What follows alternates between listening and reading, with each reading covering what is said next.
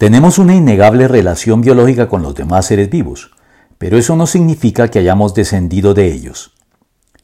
Es conocida la axiomática afirmación del evolucionismo darwinista en el sentido de que el mayor o menor grado de semejanza que se aprecia entre las estructuras morfológicas, biológicas, anatómicas y fisiológicas que podemos ver al comparar las diversas especies de seres vivos entre sí sería el hecho fundamental que nos llevaría a la conclusión de que la gran variedad de seres vivos existentes actualmente y a lo largo del tiempo son únicamente ramas de un gran árbol genealógico con un solo tronco o ancestro común, que sería tal vez un organismo vivo unicelular, supuestamente muy simple, del cual gradualmente habría surgido toda la asombrosa y compleja gama de seres vivos que vemos a nuestro alrededor mediante la llamada selección natural y la supervivencia del más fuerte o el mejor adaptado.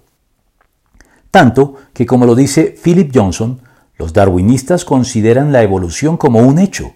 Les da una explicación satisfactoria de la pauta de relación que vincula a todos los seres vivos. Para ellos, la relación biológica significa relación evolutiva.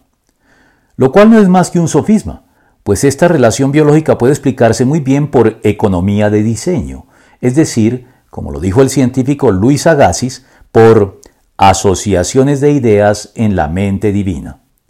Esta explicación para nuestra relación biológica es más verosímil que la evolución y deja en pie la revelación bíblica acerca de la especial dignidad humana por la que el género humano desciende de Dios mismo, puesto que en él vivimos, nos movemos y existimos, como algunos de sus propios poetas griegos han dicho, de él somos descendientes. Hechos 17, 28 al 29.